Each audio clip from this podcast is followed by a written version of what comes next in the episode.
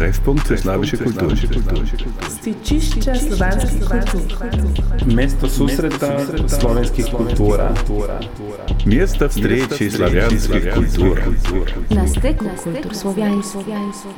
Il punto d'incontro delle culture slave. Dober dan, drage poslušalke in dragi poslušalci. Tukaj je Agnieszka Będkowska-Kopczyk v oddaji Stičišče slovanskih kultur. Danes je moja in vaša gostja Karolina Bucka-Kustec, polska slovenistka in prevajalka, ki že vrsto let živi skupaj s svojo družino v Mariboru. Prisluhnite najnemu klepetu, v katerem nam Karolina pove, kaj jo je pritegnilo v Maribor in še prej k študiju slovenščine na polskem, ter nam pripoveduje o svojih strasteh, med drugim bobnanju, jogi ter prevajanju slovenskega leposlovja v polščino.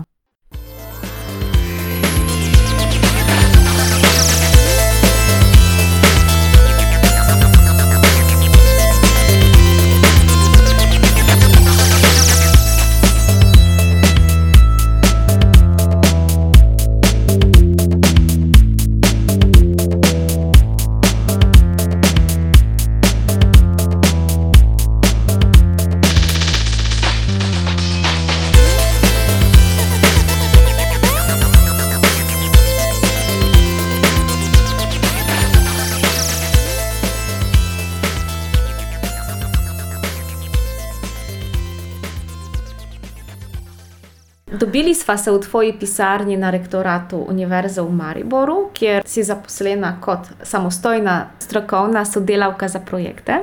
Lahko poveš našim eh, poslušalkam in poslušalcem, kako si se kot poljakinja znašla v Mariboru? Uh, moram se prav dobro spomniti, ker je že 15 let ali celo več, mogoče 16 let od tega. Tako da, ja, na začetku ni bilo lahko. Pa ne zato, ker je bil Maribor, pa je bila Slovenija, ampak ker je šlo za veliko življenjsko spremembo. To, ko greš v tujo državo in začneš tam živeti, je v bistvu kot eh, začneš graditi svoje življenje čisto od začetka, iz nič. Eh, Tako da v bistvu to je malo težko, ko se posloviš od družine, od prijateljev, greš nekam, mm, kjer ne poznaš prav veliko ljudi. Eh, Zdi se ti, da dobro poznaš jezik, ampak eh, prvi obisk na tržnici hitro eh, verificirate. Potem pa opaziš, da tvoj naglas se čist razlikuje od domačinov. Potem pa začneš počasi graditi eh, neko novo življenje, in tukaj mi je najbolj pomagala služba. Vem, da ko sem dobila službo tukaj na Univerzi v Mariboru, sem dobila prve prijateljice, eh, seveda sodelavce, šefe. Eh, Dobila sem seveda tudi denar, s katerim sem si lahko omogočila eh, dejavnosti, ki, ki so me zanimale tudi prej na polskem. Tako da sem se vpisala v jogo, začela sem obiskovati tečaj bobnanja. Uh, celo pri eh, najbolj znanem slovenskem tolkalistu Ninu Mureškiču, potem pa sem nadaljevala eh, pri njegovih učencih in učenki Tini. Uh, in počasi nekako sem zgradila uh, novo mrežo socialnih stikov. In sem nekako na novo zgradila tudi svojo identiteto kot eh, Poljakinje, ki živi v Mariboru, ki živi v Sloveniji. Uh, tako da dolgo je trajalo, da sem vedno mislila, da sem iz Poljske in sem tukaj na obisku, potem se je slika obrnila, sem se počutila bolj od tukaj in da grem na Poljsko na obisk. Uh, včasih pa se mi zdi, da, sem, da živim v nekem prostoru, ki je nekje izmed teh dveh, eh, nekako na stiku teh dveh kultur, pa jezikov, pa razmišljanja. Ja, nekje između, ko rečejo tukaj. Mhm. Kako pa govoriš z otrokoma doma? Ja, večinoma govorimo slovensko, ker je mož eh, slovenec, seveda, ampak eh, ko smo sami, ko si beremo ali ko. Ko nekako govorimo o nekih zadevah, eh, so ene zadeve, o katerih se skoraj pogovarjamo samo v polščini. Težko rečem zdaj, katere, ampak obstajajo cele fraze, tudi neke besede, ki jih večinoma uporabljamo v polščini, in celo moj mož se je navadil, da ne vem, neke zadeve pač stečejo bolj v polščini. Uh, ampak ja, zaradi tudi tega, da sta oba dva v šoli, prej v vrtcu, nekako slovenščina uh, je bolj no, v uporabi pri nas. Tudi sta imela različne faze, včasih sta tudi otroka prosila, da se ne pogovarjamo glasno v polščini, nekako mogoče sta bila malo sramežljiva, kako bodo drugi, uh, zdaj pa jim je fajn. No. A to pomeni, da tudi tvoj mož govori polsko ali pa razume vsaj? Ja, meni se zdi, da razume ful več kot pokaže. Zagotovo, ko se pogovarjam z družino po WhatsAppu, se mi zdi, da vse razume. Uh, ja, zelo moram ga res pohvaliti, zelo hitro se je naučil. Uh, in tudi včasih nekaj pove, tudi včasih nekako nadomesti mene, ko imamo družinska srečanja, je kar naporno včasih. No, uh, prevajati, ko se dobimo z starši, z, eh, z tastom in taščo. Uh, E, uh, Tako da, ja, kar skoči moj mož, včasih sem čist navdušena, pa tudi otroka že e, uh, prevzameta to vlogo. Treffpunkt für slawische Kulturen. Stičišče slovenskih kultur. Mesto susreta slovenskih kultura. Mjesta vstreči slavijanskih kultur. Na steku kultur slovjanskih. Il punto d'incontro delle culture slave. slave. Povej, kakšni so tvoji hobiji tukaj? Vem, da se ukvarjaš malce z jogo, da bobnariš še zmeraj. Povej, kako poteka tvoje življenje izven službe na univerzi. Uh -huh. ja, zagotovo več se je dogajalo, preden sem postala mama. To je, bil, to je bila neka meja v mojem življenju, da sem. Ja, kot vse mame sem doživela to, da ta čas zase se je nekako skrčil. Tako da zdaj sem mogoče bolj, uh, uh, bolj ga cenim in bolj si ga znam splanirati. Tako da, ja, eh, več let, več kot deset let sem eh, redno igrala bobne eh, in razna afriška tokala v skupini Džembabe. To je ženska tokalska skupina iz Maribora, šest punc, skupaj smo posneli dve plošči in smo tudi zaigrali več koncertov v Sloveniji in tudi v, v drugih državah. Tako da, ja, to je bilo zelo intenzivno obdobje in zelo lepo. Eh, zdaj nekaj časa malo umirujem glede bobnanja eh, in sem se začela bolj eh, intenzivno ukvarjati z jogo, ki me nekako spremljala že več let, odkar se spomnim, od najstniških let.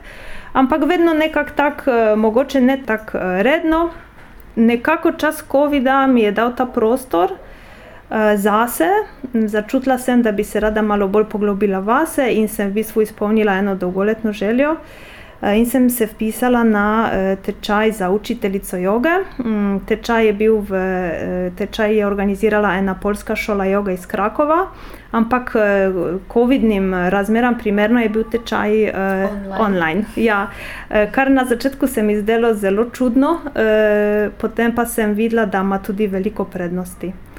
Predvsem zato, ker smo se na posnetkih lahko videli, In to je res dragocena izkušnja, ko se lahko vidiš, ko vidiš, kako se odziva tvoje telo. In uh, zelo en tak lep pogled eh, vase. Uh, tako da ja, tečaj je bil kar intenziven, zahteval tudi uh, pomoč cele družine, da sem ga lahko speljala do konca. Eh, pridobila certifikat, in uh, kot nam je rekel naš indijski učitelj, moramo iti in sprobati v praksi.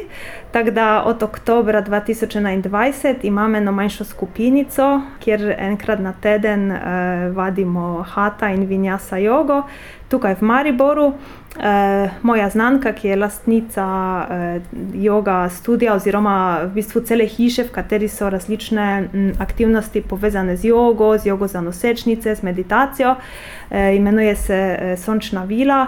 Uh, mi je omogočila, da lahko tam uh, najemam eno dvoranico uh, in v bistvu vsaki torek se tam dobimo, na vadbi joge. Mhm. In to sem doživela na lastni koži, mislim, ne tvojo jogo, ampak ravno smo se srečali ne, skupaj še z mojo hčerko, ko si se vračala ravno iz dvorance. Ja, ja, ja, ja. Tako da mi je bilo zelo fino srečati, oziroma da si, da si ti naju prepoznala na cesti. Ne, tako da v bistvu prideš v Maribor in koga srečaš na ulici Karolino.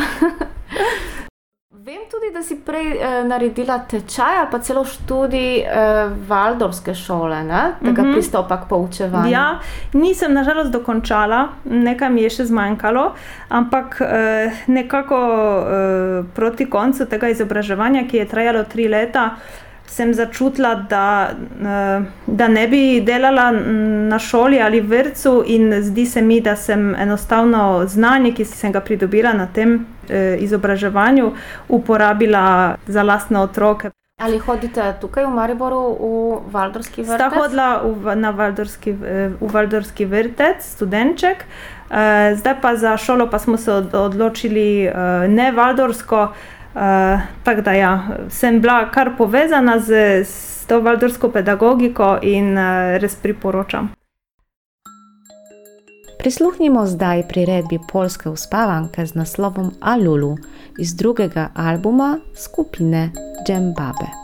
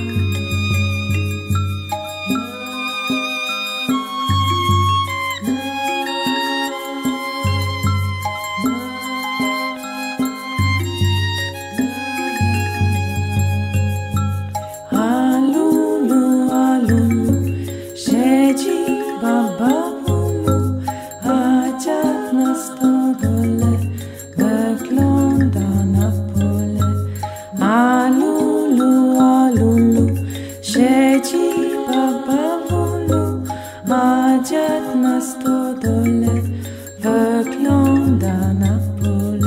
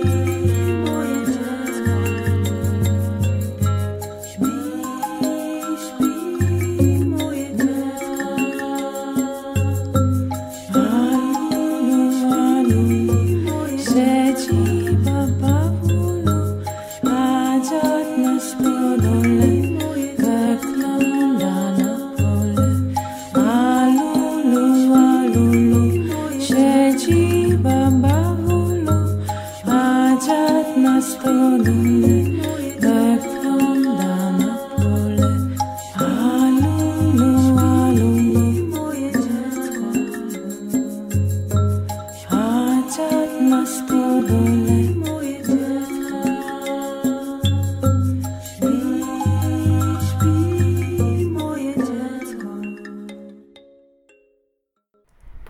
s čim se ukvarjaš v službi. Ker, ja, kot sem rekla, smo se dobili v tvoji pisarni, oziroma v vajni, ker si tukaj še s kolegico.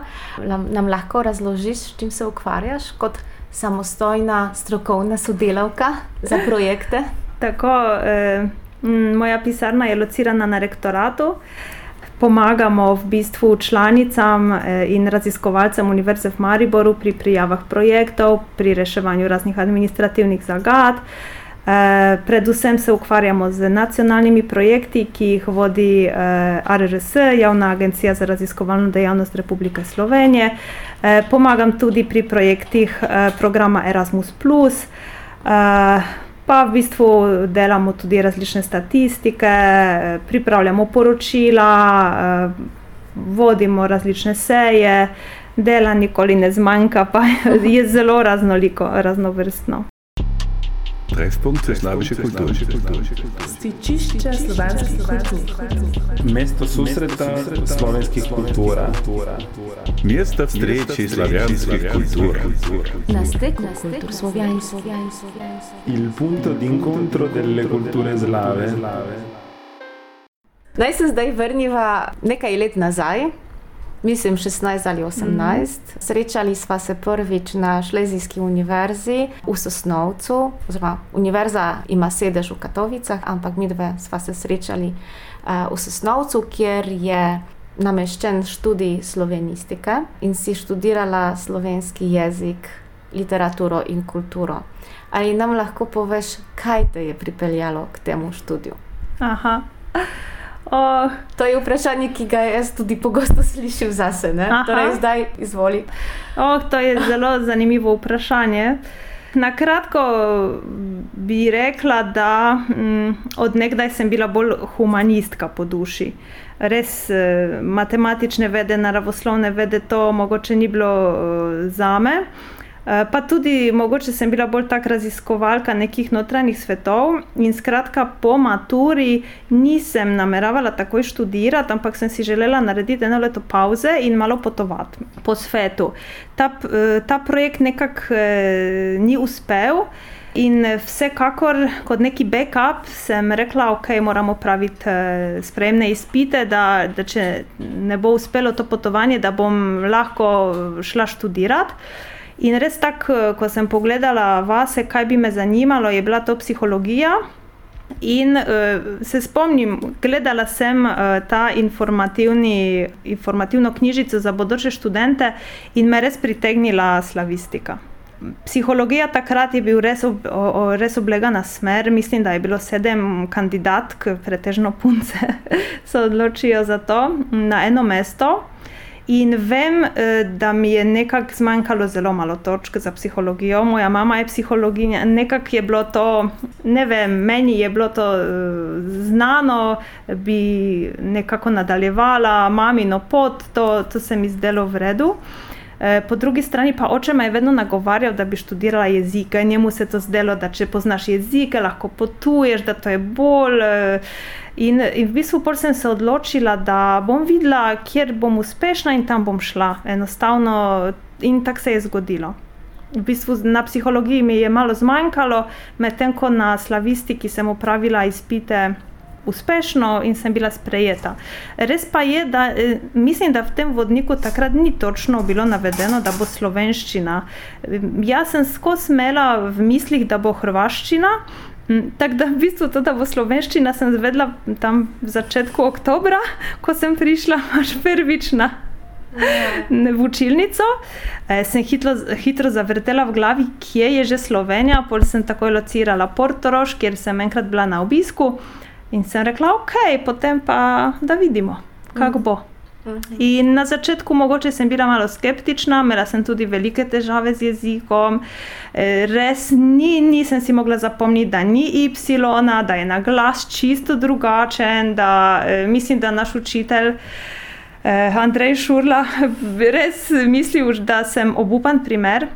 In uh, v bistvu vse se je spremenilo, odkar uh, sem šla v Ljubljano na poletno šolo slovenskega jezika, literature in kulture, kjer v bistvu so nas dobesedno nafilali z slovenščino, z muziko, s kulturo, in sem se vrnila čisto druga študentka. Mm, to, to je res čudovita izkušnja za, za vsakega študenta slovenistike, ki eh, jo zelo priporočam. Eh, Tudi sem takrat spoznala prve slovenske prijatelje, mm, slišala slovensko glasbo, ki me je čist navdušila, naprimer Kataleno. pač doživela sem neke take lepe stvari v Sloveniji, da sem imela samo en cilj, da se čim prej vrnem. Moram priznati, da tudi jaz imam podobno izkušnjo. Jaz pa sem hotela študirati nemščino, Uh -huh. ampak mi je tudi uh, zmanjkalo nekaj točk, oziroma se šalim, nisem sploh šla na izpit. Pol sem, začela, sem se upisala na slavistiko in sem začela uh, študij kot srbo-kroatistka, ne, torej Mhm, uh -huh, študentka uh mhm. -huh. srbo-kroatistike, ampak uh, glede na to, da je bila vojna v Jugoslaviji, Slovenija pa je dobila pred kratkim takrat samostojnost, smo leta 92 v drugem semestru postali kar slovenisti in uh -huh. sem Mhm. v bistvu zaključila slovenistiko kot v bistvu prvo na polskem z diplomo, Uh -huh. ker smo mi prva generacija, ne, torej tudi na Šlezijski univerzi. In jaz sem, se, uh, jaz sem imela že diplomo za govor uh, na začetku petega letnika, ne, ker mm -hmm. mi smo Mhm. študirali pet let. Uh -huh. Tako da sem iz drugih razlogov malo prej zaključila in sem dejansko tak zgodovinski tudi primer, bi rekla, ne, ker sem mm Mhm. -hmm. prva slovenistka na polskem, ne samostojna. Ja. Ja. In tudi mi je veliko uh, pomagal seminar, ne sem se odprla Mm. mm. in sem tudi, jaz sem šla sicer po drugem letniku. Po katerem Mhm. si ti šla? Tudi po Tudi drugem. Po drugem letniku. Pa čisto slučajno, ker Mhm. kot pravim, nisem bila najbolj bleščeča študentka. Ampak eh, kolegica, ki je v resnici dobila štipendijo, eh, ni mogla iti. Aha. In pač enostavno treba bilo se hitro odločiti, da bi kdo šel, da ne bi ta štipendija propadla. Seveda, jaz sem imela tako situacijo, da sem lahko šla takrat in eh, res no to zdaj z vidika, z tega mesta, kjer sem zdaj, ko pomislim na to, mislim, da pač usvojeno. Ja. Na ključi ali pa vse Ja. dana. Jaz samo upam, da bom še se lahko malo vrnila v, v prevajanje.